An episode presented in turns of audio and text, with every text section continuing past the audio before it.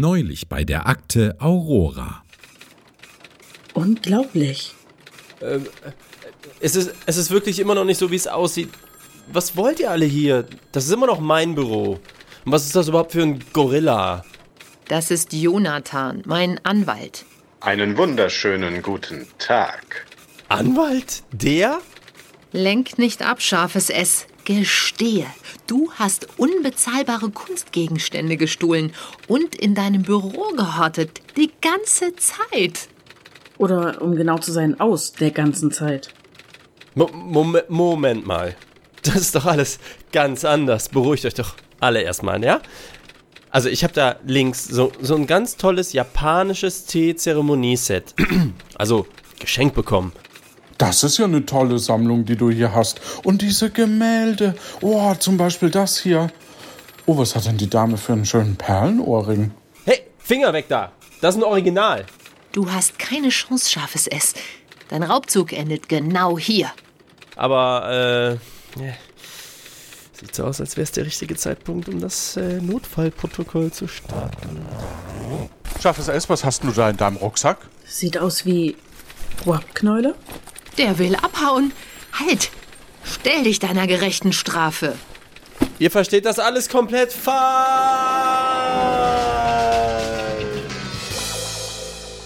Was machen wir jetzt? Wir verfolgen ihn natürlich. Hinterher. Aber wir wissen doch jetzt gar nicht, wo er hin ist. Er kann in jede Zeit oder Dimension gesprungen sein. Keine Sorge, ich übernehme das Kommando. Das wäre alles nicht passiert, wenn ich an der Macht. Also wenn die Aurora unter meiner verantwortungsvollen Führung geblieben wäre. Oh, say, can you, Kommandantin, see?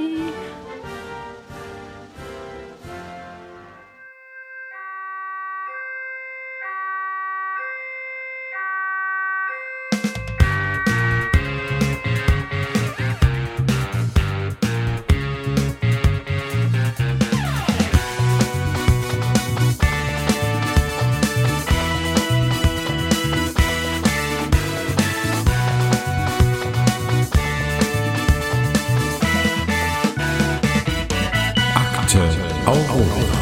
Mit Ausbildungsleiter Johannes. Das bin ich. Hallo und herzlich willkommen zur aktuellen Ausgabe von Akte Aurora. Genau, von Akte Aurora. Und zwar geht es heute um den Mount Everest. Vor unserer Tür warten zwei Personen, die den Agentenstatus erlangen wollen. Problem, wer weiterkommen will, muss sich durch Wissen und Geschicklichkeit beim Einstellungstest und der Tatortuntersuchung unter Beweis stellen. Im heutigen Fall geht es um die schicksalshafte Erstbesteigung des Mount Everest. Doch wer sind die Mutigen, die dafür sogar durch Raum und Zeit reisen? Fragen wir sie am besten direkt selbst. Robert. Hallo, ja, ich bin Robert, auch bekannt als Diodenschein auf Twitter. Sehr schön, dass du dabei bist. Und dann haben wir noch den. Sven, hallo, ich bin bekannt eigentlich nur auf Twitter mit dem Hashtag oder mit dem Benutzernamen Sven mit W und bin eigentlich nur Podcast-Hörer, kein Podcast-Macher. Aber das hat sich ja in, mit dieser Folge schon geändert. Genau. Wenn ihr bereit seid, lasst uns reingehen. Bereit? Ja. Jo. Bitte Code eingeben.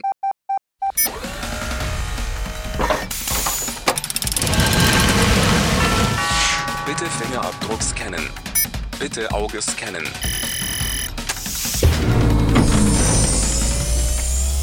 Willkommen in der Aurora. So, und jetzt noch schnell durch die Rezeption. Chef, sagen Sie mal, ich würde morgen ganz gern statt der schwarzen eine etwas äh, verrücktere Krawatte anziehen. Vielleicht so eine in dunkelgrau. So ganz casual Friday halt. Äh, nein, Sebo, da könnte ja jeder kommen. Wir haben unsere Kleiderordnung aus gutem Grund, ne? Aber du siehst ja, wir haben hier gerade zwei Agentenanwärter. Naja, gut, dann vielleicht beim nächsten Mal. Bitte Code eingeben. So, wir werden euch jetzt zwei Tests unterziehen, bei denen es jeweils 10 Punkte zu erreichen gibt. Und danach sollte eben jeder von euch auch Punkte haben. Und um was es in diesem Test geht, das hören wir jetzt. Bandcode 0815. Liebe Agentenanwärterinnen, liebe Agentenanwärter, in Ihrer nächsten Trainingseinheit geht es um Leben und Tod. Bei zarte Hinweise bekommen Sie im Abstand von circa drei Sekunden immer einen neuen Hinweis zu einem gesuchten Begriff. Mit jedem Hinweis erhalten Sie einen Punkt weniger. Sobald Sie den Buzzer drücken, dürfen Sie antworten. Raten Sie richtig, bekommen Sie die Punkte. Ist der Begriff falsch, darf Ihr Gegenüber antworten und Ihnen die Punkte vor der Nase wegschnappen. Die Aurora und das gesamte Universum zählen auf Sie. Pow wow! Das ergibt so auch wenig Sinn, merke ich gerade, weil wir haben nur einen Begriff, den es zu erraten gibt. Das heißt, ihr bassert und sobald ihr es wisst, tragt ihr es ein, sagt aber noch nicht, dass die zweite Person noch raten kann. Der erste Hinweis. Mein Ursprung liegt 40 bis 50 Millionen Jahre zurück. Ich bin die Folge eines gigantischen Zusammenstoßes. Okay, Robert gibt die Antwort bitte ein und drückt Enter. Ja.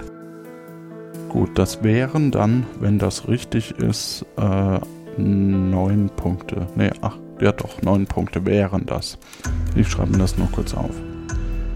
Ich bin etwa 3000 Kilometer lang und bis zu 350 Kilometer breit. Sven? ich sag mal, ihr könnt euch dann noch korrigieren, wenn, wenn bei weniger Punkten, weil ihr gerade beide falsch seid. Mhm. Ich erstrecke mich damit über sieben Staaten. Ihr findet. Sven, zweiter Versuch. Ich hoffe, ich schreibe es richtig. Mhm. Das wären dann äh, vier, äh, sechs, sieben Punkte. Glaube ich zumindest. Ihr findet mich auf dem asiatischen Kontinent. Mein Name kommt. Robert?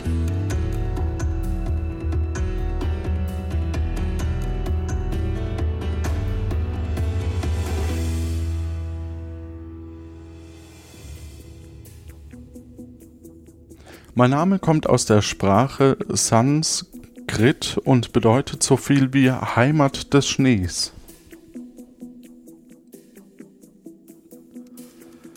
Ich bin unter anderem bekannt für den höchsten Berg, der noch nie im Winter bestiegen werden konnte.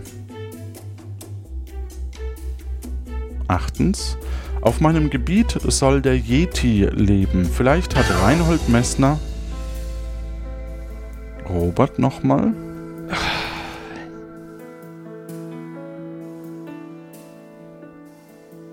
Das sind jetzt drei Punkte noch. Vielleicht hat Reinhold Messner aber auch nur den verirrten Agenten Weber gesehen. Neuntens, man nennt mich auch das Dach der Welt. Und letzter Hinweis, nur das E...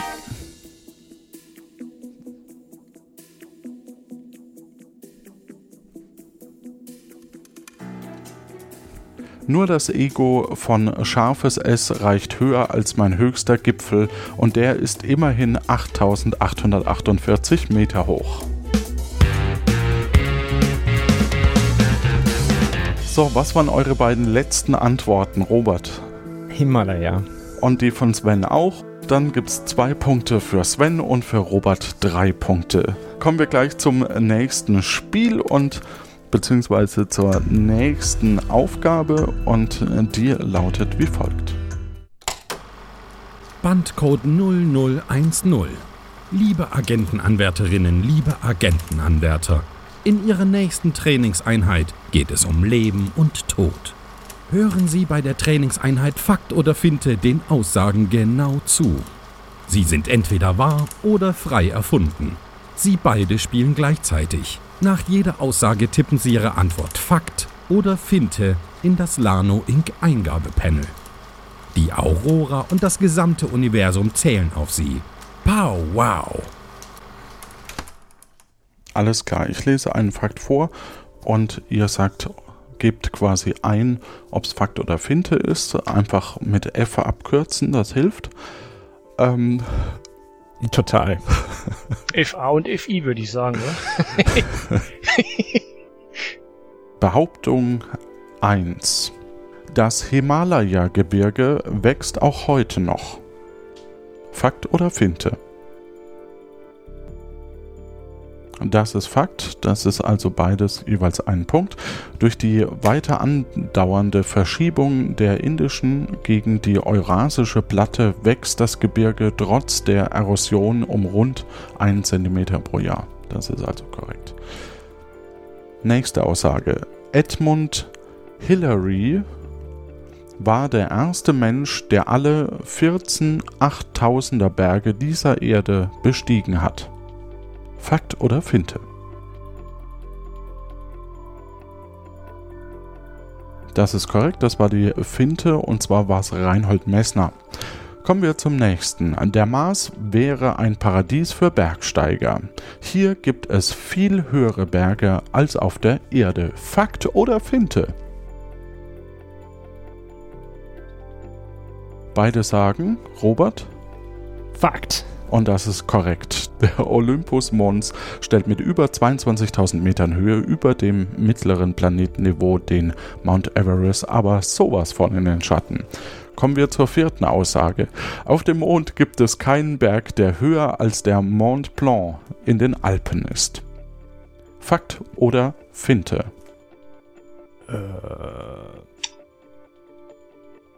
Beide sagen Fakt. Das ist eine Finte. Der höchste echte Berg des Mondes misst aber immerhin noch 5,5 Kilometer und ist damit höher als der höchste Punkt der Alpen. Kommen wir zur fünften Aussage. Teile der Alpen waren einst Meeresboden. Fakt oder Finte? Was haben wir denn, Mhm. Sven? Beide. Ich habe Fakt getippt. Das ist korrekt. Beide Fakt. Fossilienfunde von Meeresbewohnern, äh, Kalksteine. Die Alpen haben sich auf dem Tethys-Meer emporgehoben. Berge wie die Zugspitze bestehen unter anderem aus Muschelkalk. Kommen wir zur nächsten. Die chinesische Mauer liegt auf dem Gebiet des Himalaya. Fakt oder Finte?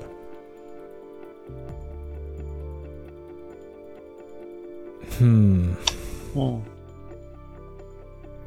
das ist eine schwierige Frage. So, jetzt haben wir mal einen Unterschied. Was habt ihr? Sven, du hast?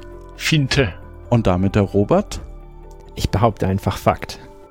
Und es ist. Moment, was habe ich gesagt? Die chinesische Mauer. Finte. Es ist also Sven ein Punkt. Und zwar auch wenn es auf den Fotos der Mauer immer wieder Berglandschaften äh, zu sehen gibt, so sind die Berge des Himalaya doch viele hundert Kilometer entfernt. Kommen wir zur nächsten. Die jüngste Bergsteigerin, die den Mount, e achso, die den Mount Everest bestiegen hat, war zum Zeitpunkt der Besteigung 13 Jahre alt. Fakt oder Finte? Robert sagt, Ähm, ich sag Finte. Sven sagt Fakt. und korrekt ist Fakt.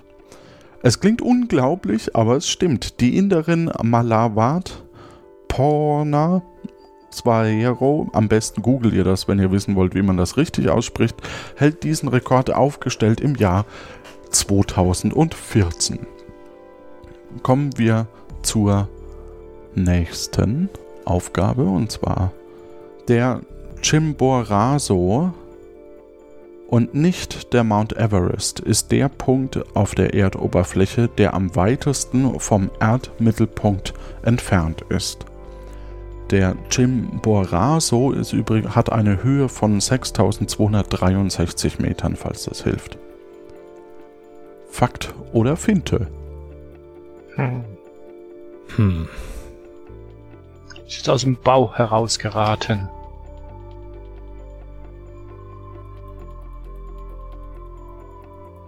Beide sagen Fakt. und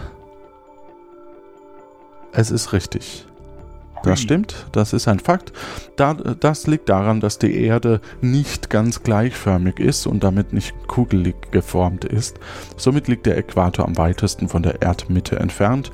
Der Chimborazo liegt nur etwas südlicher des Äquators, der Mount Everest dagegen deutlich nördlich. Deswegen kann der Jim, äh, Chimborazo ja. Einfach aufhören, wenn es am witzigsten ist. Kommen wir zur nächsten. Alexander von Humboldt hielt einmal den Höhenweltrekord für Bergbesteigungen. Alexander von Humboldt, Fakt oder Finte? Sven, was sagt ihr beide? Also ich habe mal auf Fakt getippt. 1802 bestieg der Forscher zusammen mit anderen den Vulkan Chimborazo in Ecuador. Und die letzte und zehnte Frage oder Aussage ist, die Zugspitze ist der einzige 3000er Berg Deutschlands. Fakt oder Finte? 3000er. Fakt oder Finte? Robert, du sagst? Das ist eine Finte, denn er ist nicht, nicht so hoch. Wie hoch ist er? Aber weiß ich nicht. Sven? Aber zwei, ja. Ja? Was hast du? 2800, 2900 oder so? Und Sven? Ich habe Fakt getippt, weil ich tippe, dass das um die 3,2 oder was hoch ist, aber ich weiß es nicht. Es sind 2962 und damit ist es eine Finte. Damit haben wir einen Zwischenstand von 10 zu 10. Sehr gut.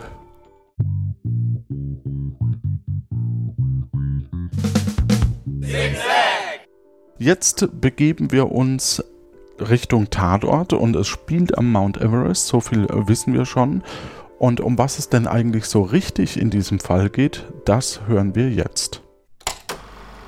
Wir haben ein merkwürdiges Ereignis im Jahr 1953 registriert. Wir kennen das ganze Ausmaß der Zeitturbulenz noch nicht, aber es scheint, als wäre die Kamera von Sir Edmund Hilarious verschwunden. Direkt nachdem er und sein Sherpa Tengai Nordsing als die ersten Menschen überhaupt auf dem Gipfel des Mount Everest gestanden haben. Ohne den Fotoapparat kann die Erstbesteigung durch Hilarious und Nordsing nicht bewiesen werden, was ungeahnte Konsequenzen für das Universum haben könnte. Man stelle sich nur die leere Stelle im Familienfotoalbum des englischen Bergsteigers vor. Und außerdem könnten sich die Zeitlinien verknoten, Uhren könnten falsch gehen und wir bräuchten viel zu viel Tippex, um all die Geschichtsbücher zu korrigieren. Bei diesem Einsatz steht die lückenlose Aufklärung der Ereignisse ganz weit oben auf der Agenda. Aber nicht ganz oben, dort steht nämlich, ähm, Moment, das ist recht klein gedruckt. Äh, wo habe ich nur meine Brille? Ah, jetzt, ganz oben auf der Agenda steht Agenda Doppelpunkt. Da, aber direkt darunter, da steht dann erstens Fall unbedingt lückenlos aufklären.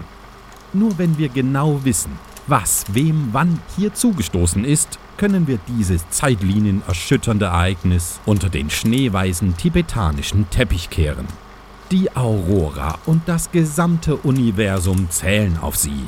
Pow, wow!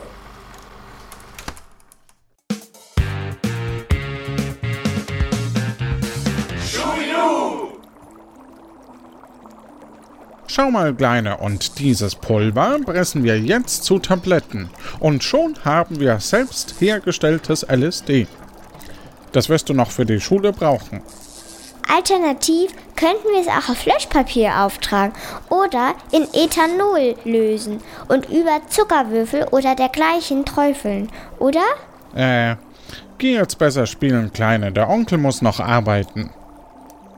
Hallo, äh, Herr Ö. Ähm, wir wären dann hier, um äh, in die, ne, in die bestimmte Zeit äh, zu reisen.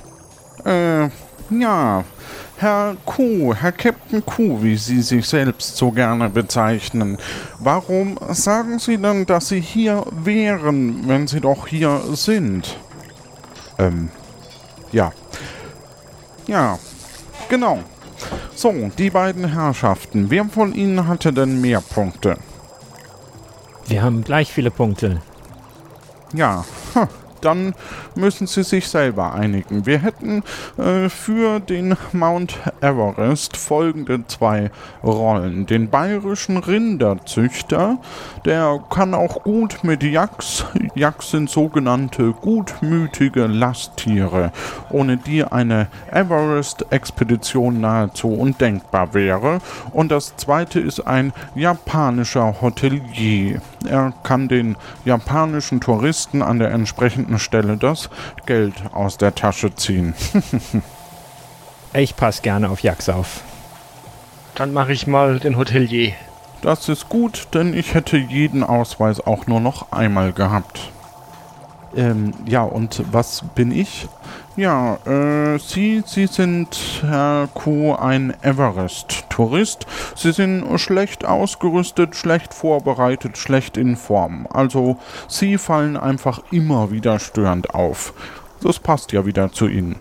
Ähm, ja. Gut, dann äh, würde ich sagen, wenn wir soweit sind, reisen wir in den Tatort und schauen, was uns da alles erwartet.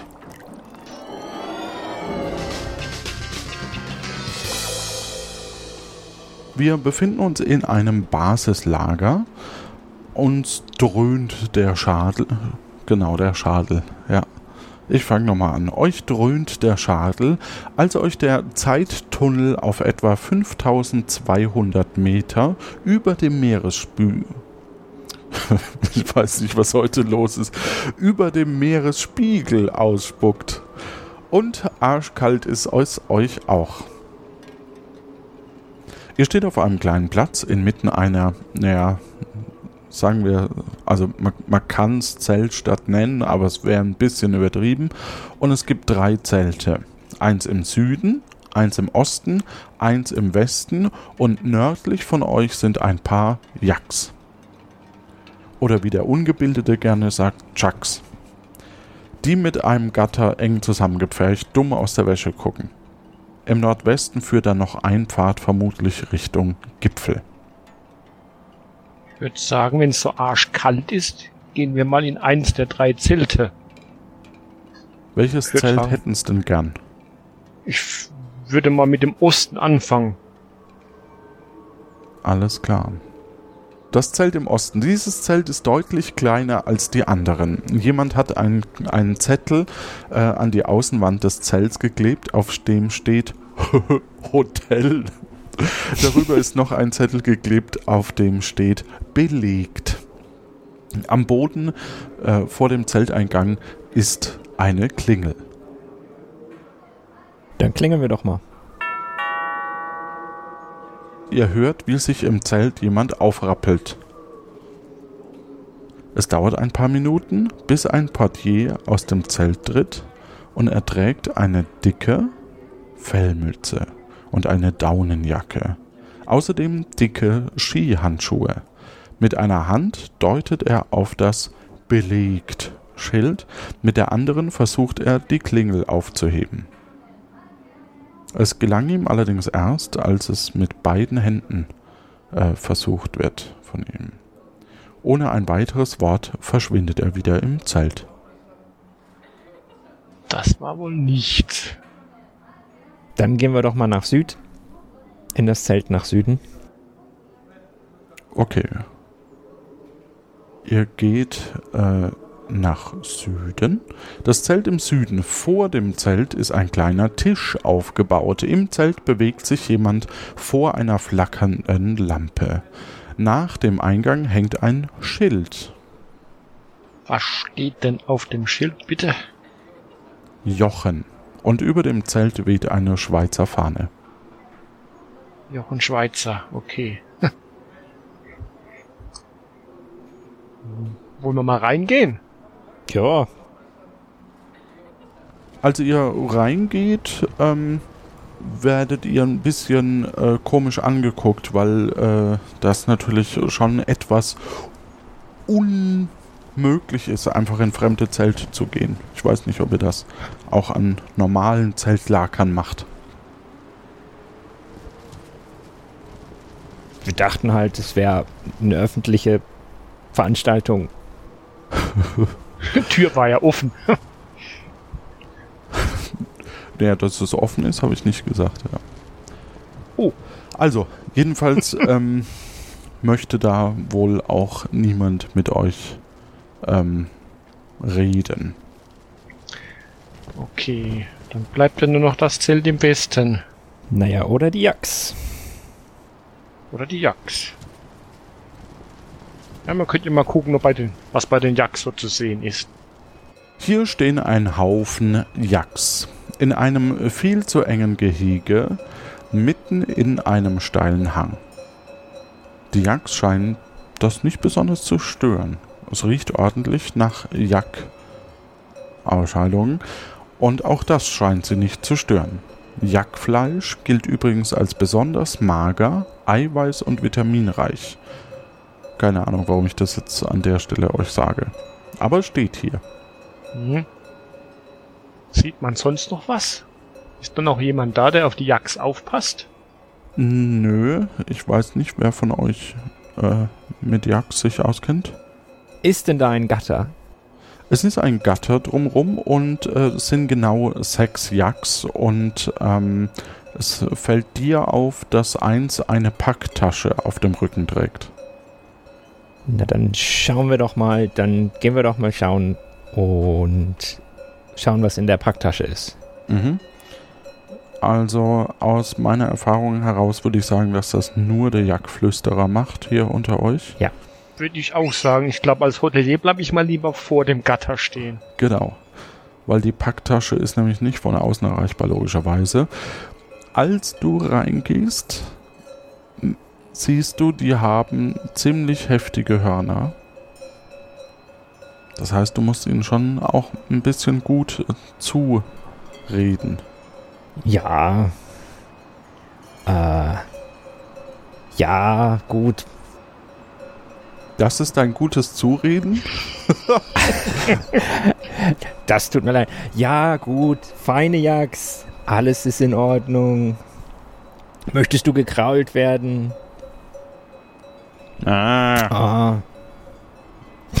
Mm. Du erreichst die Packtasche.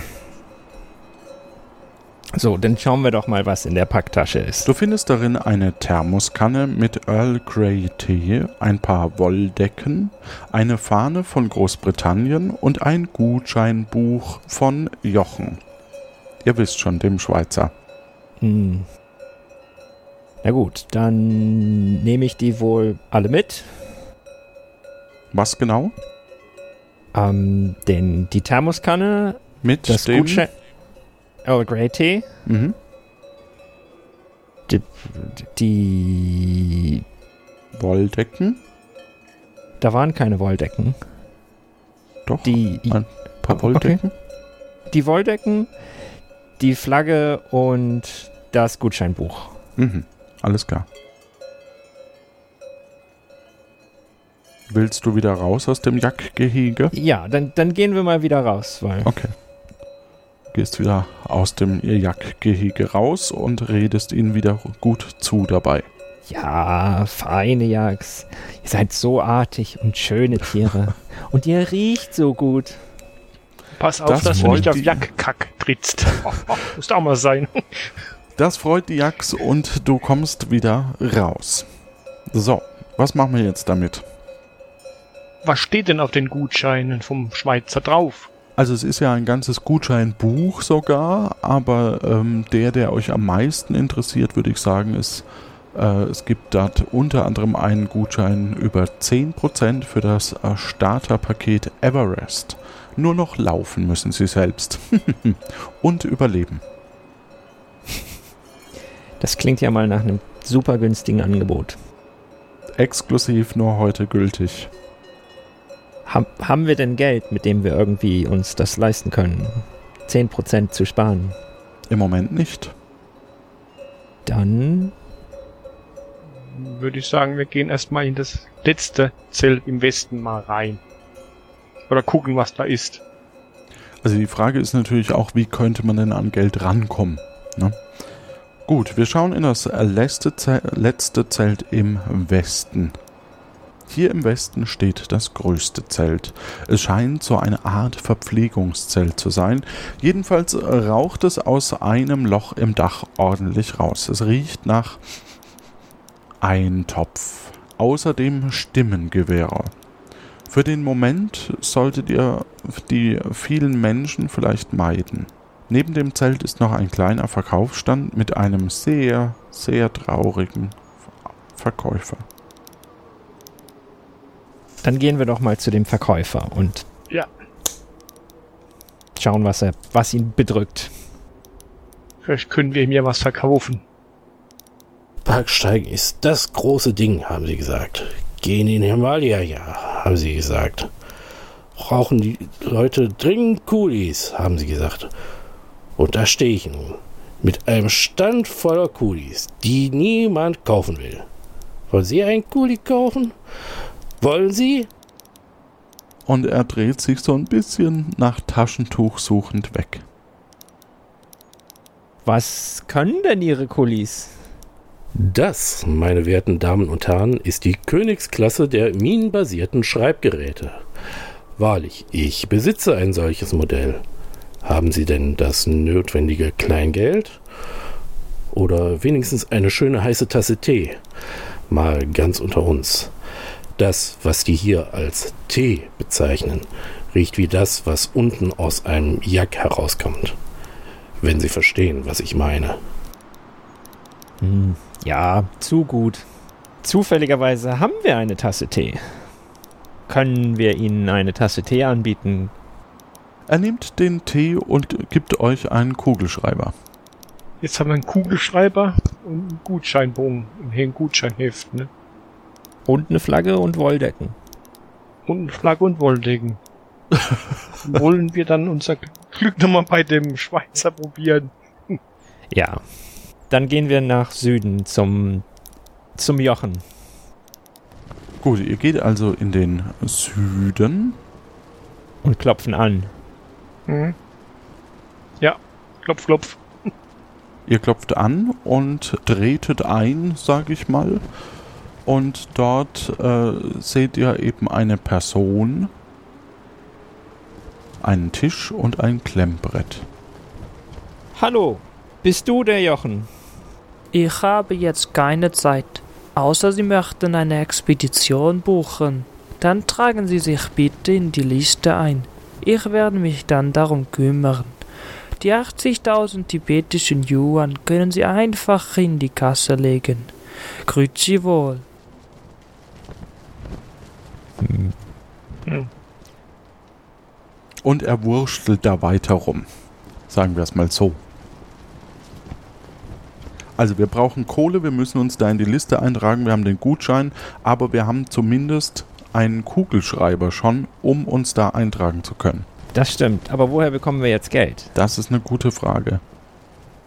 Gut wäre halt, wenn wir irgendjemanden unter uns hätten, der irgendwie Geld besorgen könnte. Bist du nicht der Hotelier? Ist das vielleicht dein Hotel? Das ist doch ein Schweizer Hotel, das wüsste ich nicht. Nein, aber. Nein, das Zelt im Osten. Das ist doch dein, dein Metier. Sollen wir mal wieder zu dem Zelt im Osten gehen? Du bist ja japanischer Hotelier. Wenn wir mal ganz ehrlich sind, woher sollen die denn wissen, ob du der Hotelier davon bist oder nicht? Du verkörperst das ja schon ganz gut. Dann probieren wir es nochmal mit dem Hotel. Gut, wohin geht ihr? Wir gehen nach Osten. Da klingel ich jetzt einfach nochmal. Okay, du klingelst und äh, du hörst, wie jemand sich aufrappelt. Es dauert ein paar Minuten, Mhm. ähm, bis ein Portier aus dem Zelt tritt. Er trägt eine dicke Feldmütze und eine Daunenjacke, außerdem dicke Handschuhe. Mhm. Mit einer Hand deutet er auf das Belegschild. Ich weiß, dass das Hotel belegt ist, aber Sie sind ja nur mein Angestellter. Dürfen wir mal in das Hotel eintreten, um über die weitere Vorgehensweise, wie wir das Hotel besser auslasten können, zu reden? Also das heißt, du bittest ihn, ob du... Also mein Mitarbeiter, weil er ist ja Portier. Ich bin ja der Hotelmanager. Ja, Ja. okay. Weil da draußen ist er kalt. Ja, ihr also eröffnet euch den, den Reißverschluss so, dass ihr in einer Art Vorzelt ähm, stehen könnt. Und dort stehen viele Paare Schuhe. Wie viele Paare Schuhe stehen denn da so? Dutzende? Pff, ähm, Moment. Eins, zwei, drei, vier. Und da hinten noch zwei. Fünf sind wir jetzt aktuell. Und plötzlich taucht eine japanische Reisegruppe auf, unschwer an dem Herrn zu erkennen, der mit einem hoch erhobenen roten Schirm vorne wegläuft. Und da merkt man, die Gruppe besteht aus acht Japanerinnen und Japaner. Also nicht 16, sondern insgesamt, das ist halt eine gemischte Gruppe, die schnurstracks auf das Hotel zuhalten und dann ähm, merken, Mensch, das Schild belegt steht da und äh, sie blicken enttäuscht und schauen euch fragend an. Was ein Zufall, dass es auch Japaner sind. Ähm, Ja, K kann ich das Schild einfach abnehmen? nee, das muss wenn dann der Hotelier machen. Ne? Kannst du nicht einfach, du bist ja kein Hotelier. ich frag mal den Portier, ob er eine Chance sieht, Möglichkeit sieht, noch acht Japaner irgendwo unterzubekommen. Er schüttelt den Kopf. Er schüttelt den Kopf. Die Japaner draußen ähm, reden untereinander, tuscheln ein bisschen und überlegen weiterzuziehen. Ich guck noch mal den Hotelier an und frag ihn, ob er auf diesen auf diese Einnahmenquelle verzichten möchte oder kann. Es ist ja, Voll. ja, der geht einfach, weil ihm ist das egal, sein Hotel ist ausgebucht. Ja. Okay, na, schwierig. Du bist doch der Hotelier und es ist doch dein Hotel. Oder nicht? Ist das mein Hotel? Das weiß Jedenfalls ich nicht. siehst du so aus, Dass es mein Hotel wäre. als wärst du Hotelier. Und du bist japanischer Hotelier. Du kannst dich mit denen unterhalten. Der Mann mit dem roten Regenschirm spannt diesen wieder auf, um zu signalisieren, ähm, dass sie zwar sehr gerne geldlos werden würden, aber wohl hier anscheinend, nachdem das Schild nicht weggenommen wurde, äh, das vielleicht gar nicht können. Äh, ist der Hotelier noch in der Nähe? Der Portier ist nicht in der Nähe, nee. Ähm, ich bitte die japanische Reisegruppe erstmal herein ins Warme, ins Vorzelt. Die ist etwas erstaunt und äh, treten ein. Jetzt guck ich mal, ob ich den Portier irgendwo nochmal äh, erreichen kann oder finden kann. Nein, Ist denn eine Rezeption in der Nähe, wo eventuell noch Schlüssel, Zimmerschlüssel hängen? Oder Kabinenschlüssel? nein. Es ist immer noch ein Zelt. Ja. Also, Ein großes oder ein kleines Zelt? Ein war ein klein- kleines ein Zelt. Ein kleines kleines Zelt. Zelt. Hm. Ich meine, wir können ihnen eine Decke anbieten. Ach, genau, wir haben ja ein paar Decken dabei. Äh, wir können ihnen ja die Decken zum Kauf anbieten. Was hat das Jochen Schweizer? 80.000 Währungseinheiten waren es, glaube ich, gell? genau, 80.000 kostet das. Also, du bietest oder ihr bietet die Decken den Japanern für 80.000. Und als Bonus können sie noch eine Thermoskanne mit warmem Earl Grey Tee bekommen. Okay. Die äh, Damen und Herren ähm, haben zusammen, also handeln, das ist ja üblich, und äh, lassen sich äh, nur auf 72.000 ein mit euch. Weil es ist ja auch kein Hotel und 80.000 wäre eigentlich die Summe eines Hotels wert. Ja. Sie geben euch also die 72.000 tibetische Yuan und nehmen sehr dankend die Decken an und gehen. Und gehen erstmal. Dann würde ich sagen, wir machen uns auch schnell auf die Reise ins Jochen Schweizer Zelt mit unserem 10% Gutschein. Nach Süden zum Jochen Schweizer Zelt. Mhm. Ihr geht in den Süden, dort ähm, geht ihr dann einfach rein, weil ihr seid ja im Grunde genommen schon äh, Mhm. willkommen. Genau. Dann würde ich sagen, zücke ich mal den Kugelschreiber und trage uns in, auf dem Klemmbrett auf die Liste ein. Mhm. Ich suche mal den 10% Gutschein und tu das Geld in die Kasse und den Gutschein. Daneben ist ein Aufsteller mit Infobroschüren, die Abenteuerreisen auf dem Mount Everest versprechen. Und äh, das sind auch schon ein paar Namen und da trägst du dich dann oder tragt ihr euch dann quasi auf das Klemmbrett ein. Ähm, steht da auch nochmal gelistet, was bei diesem Starter-Kit, was wir jetzt gekauft haben, alles dabei ist? Äh, vielleicht im Infoflyer, das weiß ich nicht. Wir schauen uns mal, sind das unterschiedliche Infoflyer oder sind das alles dieselben? nee, das ist einer. Dann schauen wir uns den doch mal an. Okay.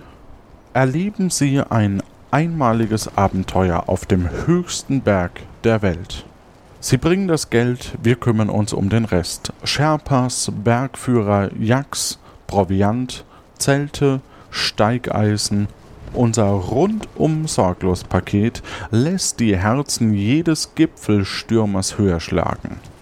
Und dann ist da noch was Kleingedrucktes, ja. Ist ja nicht so wichtig. Das Kleingedruckte wäre vielleicht doch interessant. Wäre das interessant? Mhm.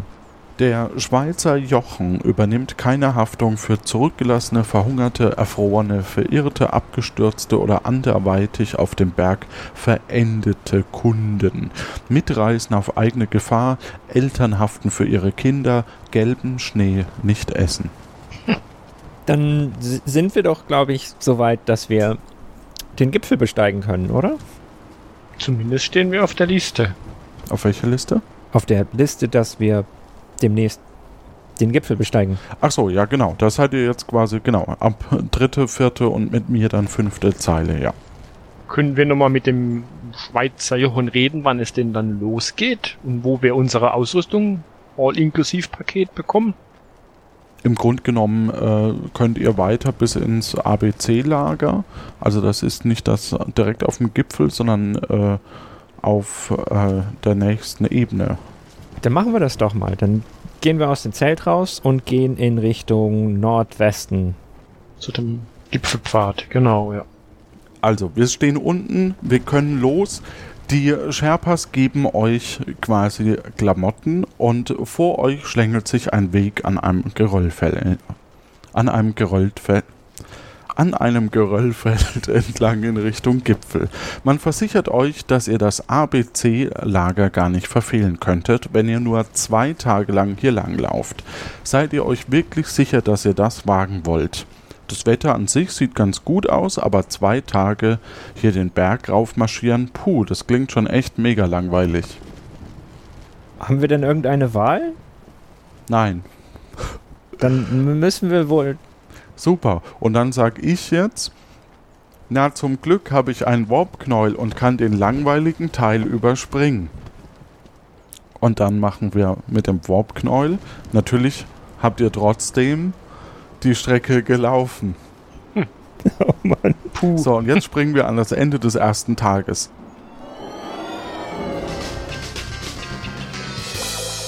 Also, mein Gespür und mein barometrischer Höhenmesser in meiner Eibirne Smartphone sagt mir, wir sind auf 5800 Meter Höhe. Und wenn wir nicht bald eine Pause machen, werden wir vermutlich an Erschöpfung sterben. So wie der vereiste Typ da vorne.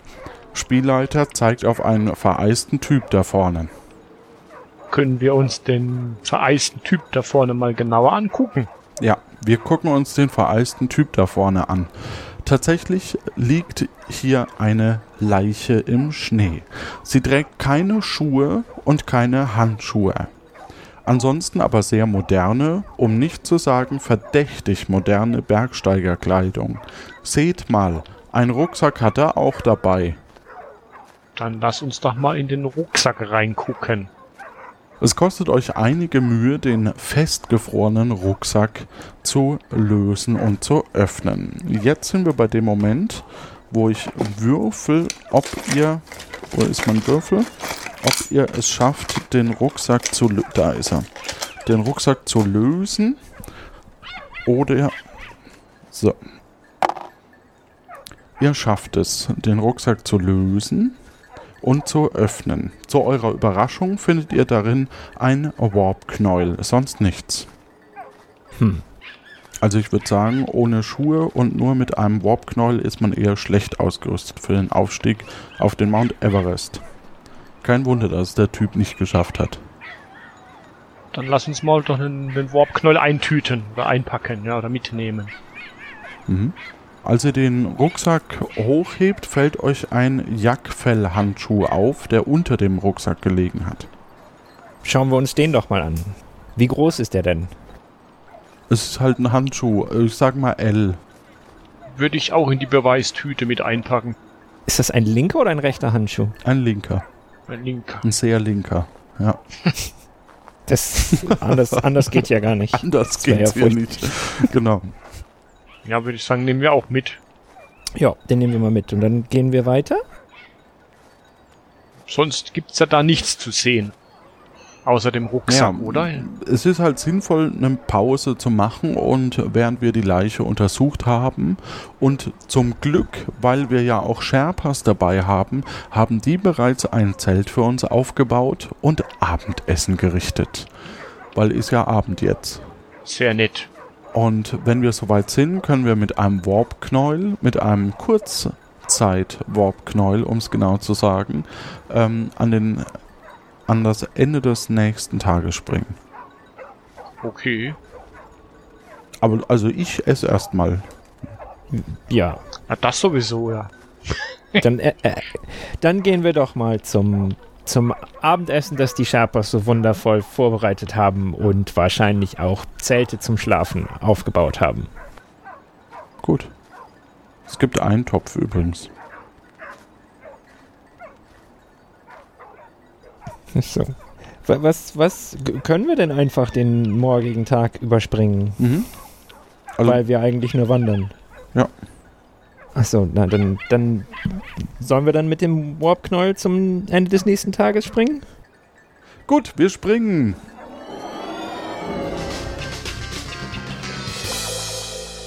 Ihr habt das Höhenlager 1 erreicht oder auch ABC-Lager genannt. Kommt wahrscheinlich von ABC Schützen, wie wir Bergsteiger dazu sagen. Wobei Lager ein sehr, sehr großes Wort ist für die vier Zelte, die hier stehen. Außer dem größten äh, dringt Geschirrklappern und Stimmengewirr von mindestens vier oder sogar fünf Leute nach draußen. Also schätze ich jetzt mal. Daneben sind zwei, die nicht viel mehr sind als ein paar Jackfälle über einem Stock. Und eines, das aussieht wie ein Hightech-Zelt aus dem 2055er Globetrotter-Katalog. Dann würde ich mal sagen, schauen wir uns eins der Zelte an. Groß, modern oder Jackfeld? Fell. Jackfell. Was meinst natürlich. Ich würde sagen, wir gehen mal in die, ich, ich nenne es einfach mal in das Kantinenzelt rein und gucken mal, wer da alles drin ist. Das größte Zelt. Ich würde sagen, da sind ja sehr viele Leute, da würde ich jetzt vielleicht noch nicht reingehen. Wir wollen ja niemanden mit unseren Untersuchungen schon aufscheuchen. Das heißt, da sollten wir vielleicht Mhm. erst reingehen, wenn wir Verdächtige und Fragen haben. Dann schauen wir uns doch erstmal die Jagdzelte an. Vielleicht gibt's ja da irgendwas, auch wenn das nicht sehr versprechend aussieht. Das Zelt oder die Zelt, ja, ist bis auf ein paar Schlafplätze auf Strohmatten nebst Beutel mit sehr bäuerlich wirkenden Klamotten und rudimentärer Bergsteigerausrüstung leer. Hier finden wir nichts, das uns weiterhilft. Dann Das ist das sagen, Ach so, Entschuldigung. Das Ja. ist das erste von vier Zwei. Jackfellzelten.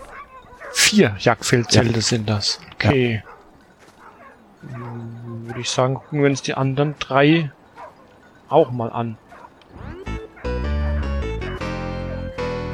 Erstes Jagdfeld zählt leer. Zweites Jagdfeld zählt leer. Es sind nur zwei, aber sonst reicht's mir für den Running Gag. Okay. Dann, dann schauen wir uns doch mal das, das super Hightech-Zelt aus dem Jahre 2055 an. Also, ihr macht einen kleinen Blick rein, so weit das geht. Und hier sind drei Schlafplätze. Zwei davon sind einfache Strohmatten. Der dritte eine ultradünne, selbstaufblasende Hochleistungs-Isomatte. Auf allen drei liegen hochmoderne Schlafsäcke. Die Rucksäcke wollt ihr nicht nach dreckigen Klamotten durchwühlen. Äh, an dem Schlafplatz mit der Isomatte liegt noch ein kleines Lederetui. Und weiter hinten im Zelt liegt moderne Bergsteigerausrüstung, Seile, Eisschrauben, Steigeisen, eine Leiter äh, und ein Taschentuch. Können wir uns das Lederetui angucken? Mhm. Es ist ein kleines Lederetui. Äh, darin ist eine sehr richtig schöne klassische Pfeife. Zusammen mit etwas Tabak und Werkzeug zum Stopfen und Putzen. Ein Streichholzheftchen liegt auch mit drin. Okay. Ja, Sven, was möchtest du denn machen? Was sollen wir denn. Wollen wir das nicht einfach mal einpacken? Das hätte ich jetzt gesagt. Was einfach. zum Rauchen ist ja immer drin. Also. Ähm, beim Einpacken fällt euch auf, dass beim Streichholzheftchen in schwungvollen Buchstaben ein Schriftzug draufsteht mit Classic London Smoking Club und darunter etwas kleiner EST 2031. Ist vielleicht auch nicht ganz so unwichtig. 2031. Ja, 2031. Mehr interessante Sachen also gibt es nicht zu sehen. Es war ja diese hochmoderne Ausrüstung. Ähm, kann man da eigentlich erkennen, ob da Jacke und Hose fehlen bei der Ausrüstung, bei der hochmodernen? Ähm, nix fehlt. Nix fehlt. Weil der Leichnam ja hochmoderne Jacke und Hose anhatte, aber keine Schuhe. Mein Verdacht war jetzt, dass dieser Leichnam eventuell der Besitzer der Ausrüstung gewesen sein könnte. Ach so. Weil der so eine hochmoderne Jacke und Hose anhatte, aber keine Schuhe. Ja. Nicht. Nein, nein. Falscher Weg. Aber es ist schon verwunderlich, ne? Mal, wir sind ja hier in der Erstbesteigung des Mount Everest. Ja. Und das ist schon ein bisschen alles sehr, sehr skurril mit, mit Sehr äh, aus der Zeit gefallen. Ja, ja, genau. Manche Dinge sind sehr alt, andere Dinge sind super modern. Ja. Ja, und die Erstbesteigung war ja lange vor 2031, wo dieser London Club Ja, ich denke Mitgliedskarte so draufsteht. 1953 muss das gewesen sein. Das Ja. ist, wo wir angefangen haben. Mhm. Also dieses Mäppchen haben wir eingepackt, sonst gibt's dann nichts Interessantes mehr in diesem Zelt zu sehen, richtig? Richtig. Gut, dann kommen wir wieder raus. Dann gehen wir doch mal in Richtung Verpflegungszelt. Naja, wie gesagt, das ist, ähm, das äh, wäre jetzt nicht so klug, aber wir können mal dran lauschen, wenn das vielleicht hilft. Ja. Mm, Und wir hören neben unverständlichem tibetanischen äh, Stimmengewirr auch eine männliche und eine weibliche englische Stimme sowie einen, der etwas holprig Englisch spricht. Sie scheinen etwas zu feiern. Und dann würde ich mal sagen, äh, machen wir mal eine Bestandsaufnahme. Was haben wir denn bisher alles eingepackt? Vielleicht reicht das ja auch schon. Wir haben eingepackt einen linken Jackhandschuh. Okay. Und eine Clubkarte oder ein Streichholzheft war das, glaube ich, mit einem Clubaufdruck äh, EST 2031. Mhm. Und das Feder, das, dieses äh, Lederetui haben wir noch eingepackt, genau. Das Rauchmäppchen. Mit Tabak und Pfeife, ja. Dann haben wir noch eine britische Flagge. Mhm. Aus dem Rucksack das Warpknäuel. Ja. Die Thermoskanne, die haben wir eigentlich weitergegeben, ne? Die Thermoskanne haben wir weitergegeben, oder? Ja. Ähm, den Kugelschreiber und das Gutscheinbuch. Wenn ich das so sagen kann, dann habt ihr im Grunde genommen alles bis auf einen Plan. Damit würde ich sagen, äh, ziehen wir kurz uns zurück in die heutige Zeit und machen weiter, schicken das ganze Zeug in die Forensik und ähm, dann äh, machen wir, ja, spielen wir wieder um Punkte. Und um was es in diesem Spiel geht, das erfahren wir jetzt. Bandcode 123. Liebe Agentenanwärter, liebe Agentenanwärterinnen, in Ihrer nächsten Trainingseinheit geht es um Leben und Tod. Bei der Trainingseinheit der Flotte Dreier werden Ihnen zehn Begriffe genannt. Sie müssen erraten, welche der drei Kategorien, die Ihnen Q gleich nennt, diese angehören. Die Aurora und das gesamte Universum zählen auf Sie. Pow, wow! Ich nenne einen Begriff und ihr müsst sagen, handelt es sich dabei um einen Berg, eine Stadt oder um was zu essen und ihr müsst euch auf eine Antwort einigen. Pin Dai Duk. Pin Dai Duk. Ist das ein Berg, eine Stadt oder was zu essen? Was meinst du, Sven? Ich würde mal sagen Berg. Robert? Äh, Einverstanden. Es ist ein Berg. Das ist falsch. Es wäre Essen ein Mungobo. Es sind ein Mono, es ist ein Mungobohnen-Pfannkuchen aus Korea. Wer hat den noch nicht gegessen? Kommen wir zum zweiten. Kano. Kano. Berg, Stadt oder Essen? Hm. Ich, diesmal tippe ich mal auf Stadt. Robert? Ich sag. Ja, Stadt, da kann man ja nicht. Eine der größten Städte Nigerias, das ist korrekt, beide jeweils ein Punkt. Dann drittes, Rua Pehu. Berg, Stadt oder Essen? Klingt irgendwie wieder was zum Essen. Ich weiß es aber nicht, aber ich sage es mal Essen. Sagen wir was zu essen. Mit 2797 Metern das größte Lebens... Nee, das, der größte Vulkan Neuseelands. Leider falsch. Kommen wir zur Aussage 4. Laksa. Berg, Essen oder Stadt?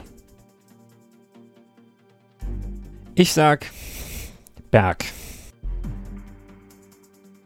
Ohne zu fragen, okay. Nein, nein, nein, ähm, nein, nein, wir können. Äh, äh, oder ich, ich wäre noch, ich wäre noch, ich, das war ja, ja. ich wäre noch für für Input offen, aber es gibt ja Mangolassi und Laksa, klingt wie was zum Essen. Das stimmt. Aber, ja. Ich sage immer was zum Essen. Dann sagen wir Essen. Essen ist korrekt, beide jeweils ein Punkt. Südostasische Suppe auf Basis von Kokosmilch und Chili. Mm. So, die fünfte. Ho Oyu. C-H-O-O-Y-U. Ho Oyu. Berg, Stadt oder Essen? Muss ich raten. Vom Bauch würde ich sagen Stadt. Ich sag, das ist ein Berg. Dann loggen wir Berg ein. Und es ist richtig, ein 8188 Meter hoher Berg im Himalaya in der Nähe des Mount Everest. Und damit es gleich verteilt ist, würde ich sagen, macht jetzt der Sven die ähm, Führung und lockt ein und Robert äh, darf mitraten. Dann haben wir es äh, fair verteilt. Aussage 6. Nanda Devi. Berg, Stadt oder Essen? Ich meine, das ist ein Berg tatsächlich. Dann sage ich auch mal Berg. Das ist korrekt, ein 7816 Meter hoher Berg in Indien. Dann kommen wir zum nächsten. Bibimbap. Bibimbap. Berg, Stadt oder Essen? Ich behaupte, das ist ein Essen. Ja, der Bab klingt auch nach was zum Essen. Ich würde auch sagen Essen. Du lockst Essen ein und es ist richtig ja. ein koreanisches Gericht mit Reis, Gemüse, Fleisch, Tofu und worauf man sonst noch Lust hat. Kommen wir zur achten. Chittagong. Chittagong. C-H-I-T-T-A-G-O-N-G. Berg, Stadt oder Essen? Absolut keine Ahnung. Ich behaupte aber eine Stadt. Das klingt für mich auch so wie eine Stadt, ja. Ich würde sagen auch Stadt. Korrekt, zweitgrößte Stadt Bangladeschs. Ras Da Cheng. Ras Da Cheng. Bergstadt oder Essen? Puh. Äh, Stadt. Was da Ching? Ich tippe auf Bag. So, was lockst du ein? Bag. Nehme Bag. Du lockst Berg ein und das ist korrekt. Das ist mit 4533 Meter der höchste Berg Äthiopiens. Kommen wir zum letzten. Chiwapchichi. Berg, Stadt oder Essen? Das klingt wie Chibabchichi, wie was nach dem Essen. ja. Chiwapchichi ist was zu essen, das ist auch vollkommen korrekt. Und damit haben wir einen Endpunktestand von jeweils 18 Punkte. Das heißt, ihr braucht nur noch zwei und ob das jetzt klappt oder nicht, das sehen wir im Final-Set-Spiel.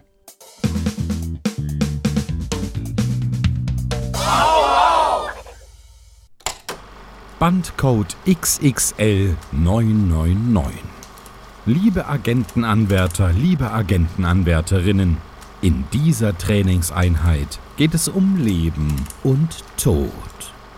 Für das Entscheidungsspiel können Sie beliebig viele Ihrer bisher erspielten Punkte setzen. Wenn Sie gewinnen, werden die Punkte zu Ihrem Punktestand hinzugefügt. Wenn Sie verlieren, werden sie abgezogen. Erreichen Sie beide mindestens 20 Punkte, dürfen Sie gemeinsam den aktuellen Fall ermitteln. Erreicht nur eine oder gar keine Person diese Punktzahl, bekommt nur die Person mit der höheren Punktzahl den Fall übertragen. Entscheiden Sie weise. Die Aurora und das gesamte Universum zählen auf Sie. Pow wow! So, dazu lässt sich äh, sagen, also mit zwei Punkten werdet ihr auf alle Fälle beide weiter.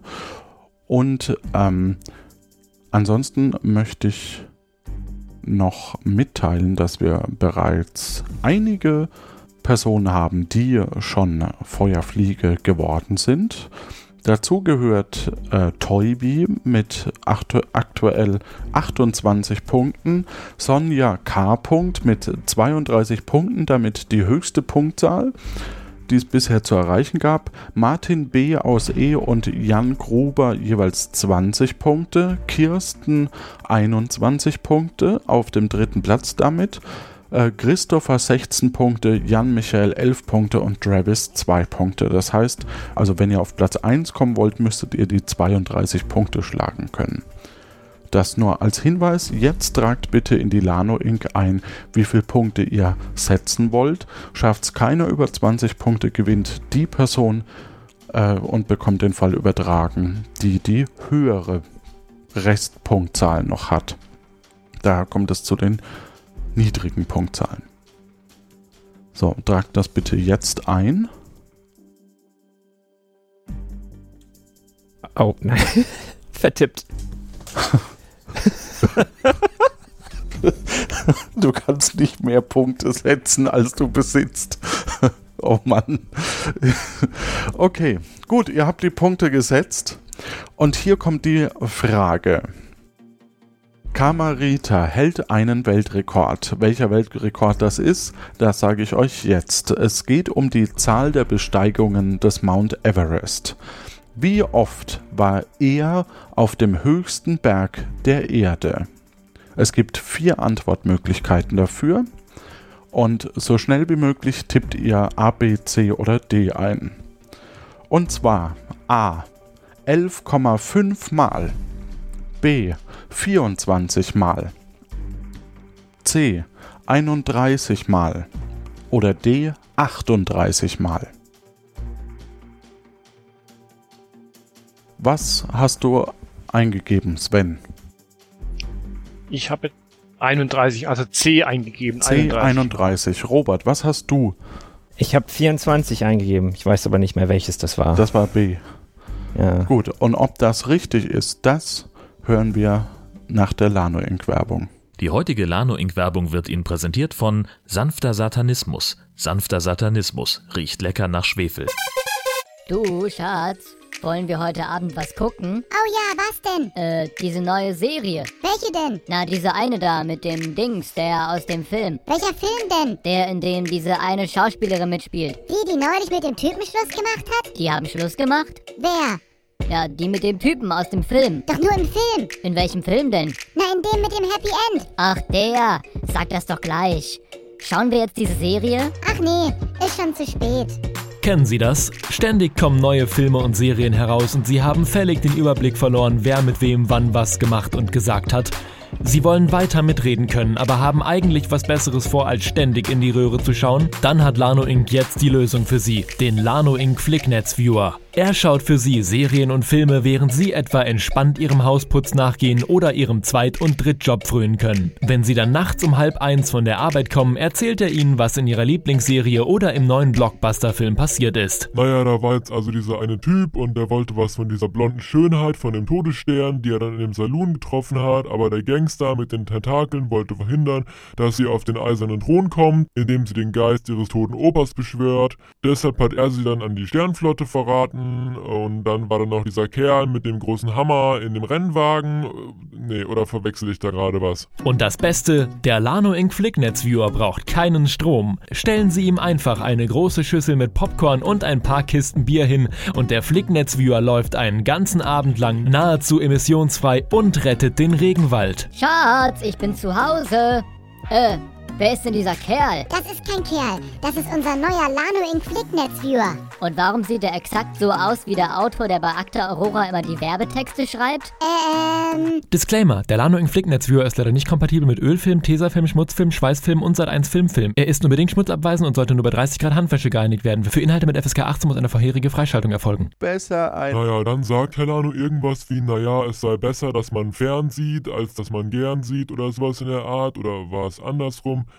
Ist ja auch egal. Und er steht irgendwie in seinem Namen rum oder so. Haben wir eigentlich noch Popcorn? Fräulein Müller, machen Sie mir unbedingt einen Termin mit diesem Werbetexter.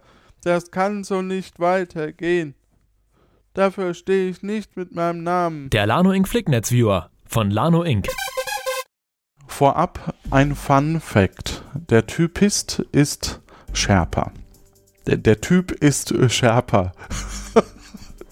Richtig ist Antwort B24. Das heißt, Sven war falsch, Robert war richtig. Jetzt ist die Frage theoretisch, wie viele Punkte ihr gesetzt habt. Das machen wir gerade noch. Ähm, Robert, du hast gesetzt? Zehn Punkte. Zehn Punkte. Das heißt, du hast damit ähm, 28 Punkte und Sven, du hattest gesetzt 15. und fällst damit leider zurück auf 3. Das tut Ja. mir sehr leid, aber so ist es manchmal und damit muss ich dich leider rausschmeißen. Glückwunsch an Robert.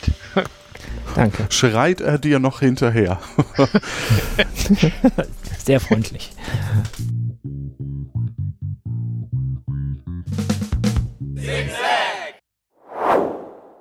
Neulich bei der Akte Aurora. Null, null. Schau mal, was steht denn da auf dem Vorfreudebrett? Oh, da hat irgendjemand was drüber geschrieben. Das war vorhin noch nicht. Und mit roter Farbe. Hm. Mit C wäre das nicht passiert. Wer war das nur? Also diese geschnörkelte Handschrift kommt mir irgendwie bekannt vor. Geschnörkelt? Naja, ich finde sie eher dynamisch. So wie in diesem V für Vendetta-Schriftzug. Dynamisch? Jetzt weiß ich auch wieder, warum die Aurora irgendwann auf Warpknäule umgestellt hat. Hallo, Agent Weber. Sie waren damals mein Bester. Hm. Äh, was ziehst du da für einen Schrotthaufen aus dem Aufzug? Es ist eine Zeitmaschine. Zeitmaschine. Etwas verstaubt, aber funktioniert immer noch. Aus unserem Kellerarchiv. Ein antikes Stück? Scharfes S hat tatsächlich die Warpknäule mitgenommen, als er, als er geflohen ist. Damit wir ihm nicht folgen können. Aber die Zeitmaschine ist so klein, passen wir da überhaupt alle rein? Ach, wir stapeln ein bisschen. Und die funktioniert wirklich noch? Hat die überhaupt TÜV? Ah, die analoge Zeitmaschine. Sehr gut, dann können wir ja loslegen. Wir müssen scharfes S finden und stellen. Aber wo genau sollen wir denn nach ihm suchen? Wir brauchen ja nicht nur den richtigen Zeitpunkt, sondern auch den Ort. Er könnte mit Napoleon einen Kaffee trinken gehen und wir suchen im falschen Café oder so. Oder mit der Titanic fahren wollen und das Schiff verpassen. Es ist ganz einfach. Wir müssen nur denken wie scharfes S. Scharfes S denkt was? Also, ähm, umgekehrt meine ich natürlich. Was denkt scharfes S? Wir haben keine Zeit zu verlieren. Kommt schon. Ich äh, stelle hier das Reiseziel ein. Jetzt sofort? Oh Mann, die Zeitmaschine hat ja noch nicht einmal eine Digitalanzeige. Ach, wir werden damit schon nicht in der Zeit verloren gehen. Na, das sagt ja der Richtige. Fertig. Es geht los. Scharfes S, wo immer du bist. Wir finden dich.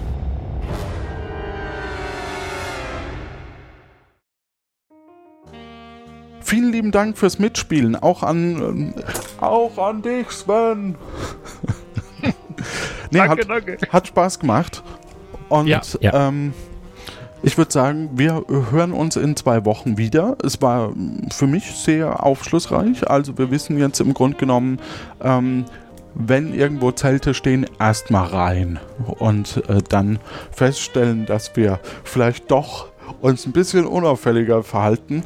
Ähm, sehr lobenswert ist, dass ähm, äh, die Idee, die, die wir hatten als, äh, also beziehungsweise der Regisseur, äh, beziehungsweise der Autor, dass man ähm, einfach die Japaner abzockt und sagt, ja, ja, ihr habt, natürlich kriegt ihr hier Platz, gebt uns schon mal das Geld und dann einfach abhaut. Das hat nicht geklappt und äh, das ist sehr löblich, dass ihr dasselbe Geld für ein paar Decken bekommen habt.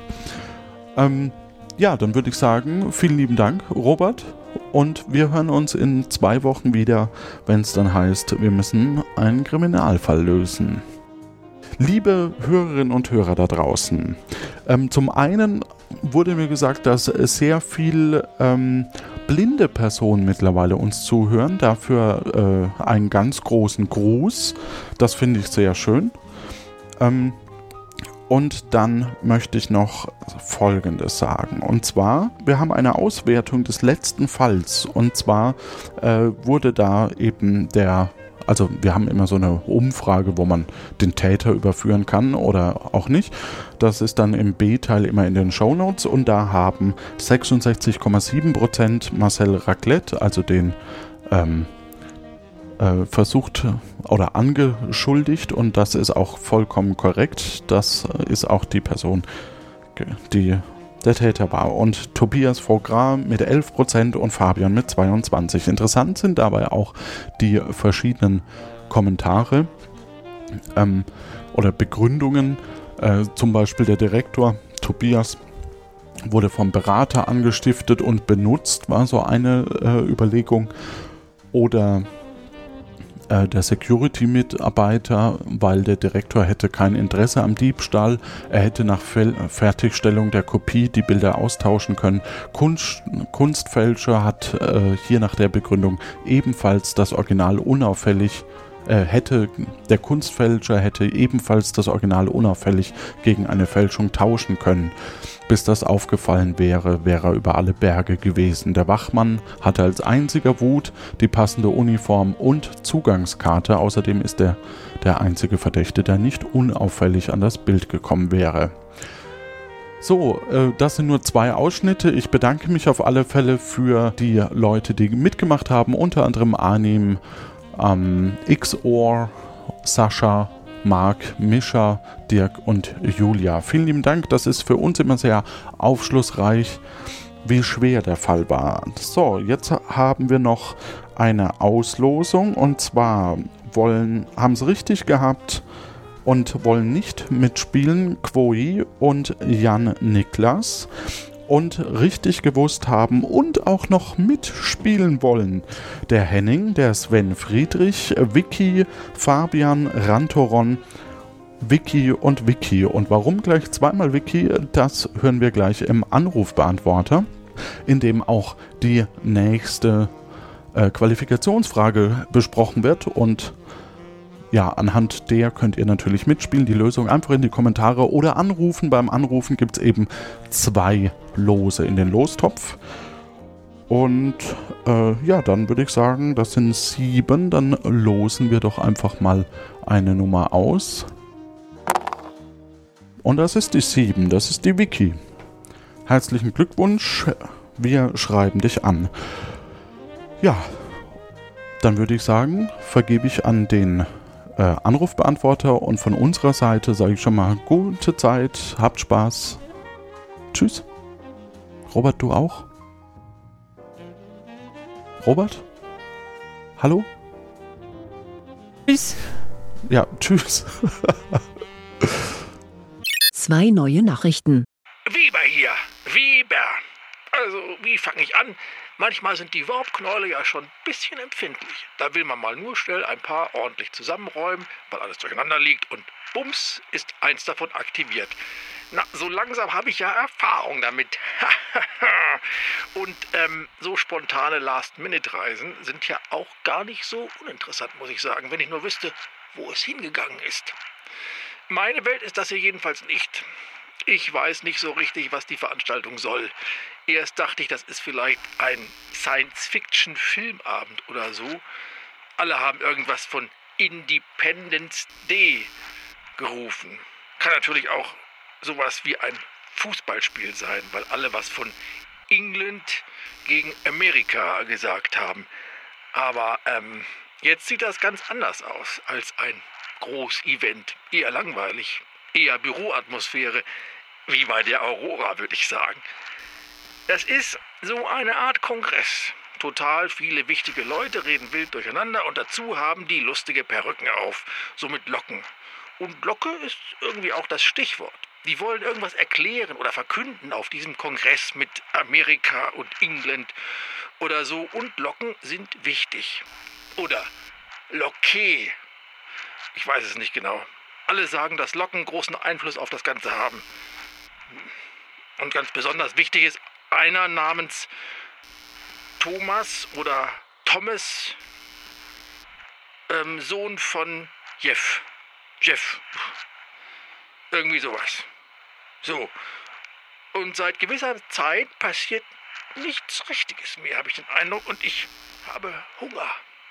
Also könnten Sie mich doch wieder zurückholen, so langsam? Bitte. Die nächsten Warpknäule sortiere ich auch mit Gummihandschuhen. Bitte holen Sie mich doch wieder zurück. Hallo, hier ist Vicky, ähm, also kleines V. Und ich würde gerne mitspielen. Und ich glaube, dass Agent Weber befindet sich im Jahr 1851.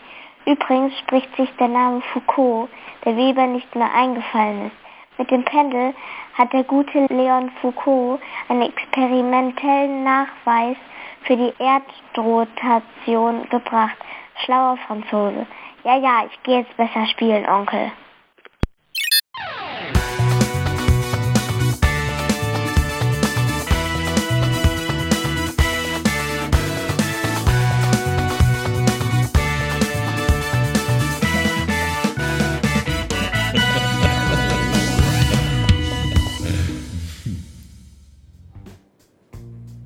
Oh, ist das kalt hier oben? Bitter kalt.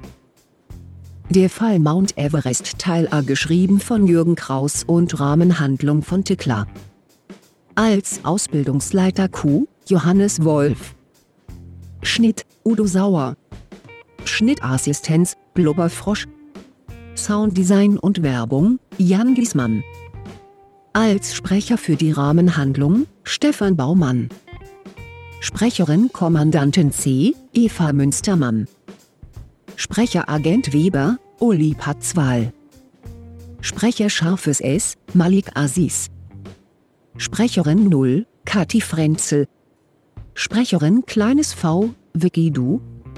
Sprecher der Lano Werbung Präsentation ist Jörn Schaar und ihr seid es nicht. Sprecher Staatsanwalt Jonathan, Axel. Grafik und Gestaltung, Nico Pikulek. Episodengrafik, Anna Sova und Florian Fietz. Öffentlichkeitsarbeit, Rebecca Görmann und Inga Sauer. Das dynamische Developer-Duo, Jan Zeske und Lorenz Schrittmann. Musik der Akte Aurora, Tim Süß und am Bass, Arnim. AgentenanwärterInnen waren Robert und Sven mit W. Siri, gibt es hier ein gutes Café in der Nähe? Eines, wo wir beiden mal hingehen könnt?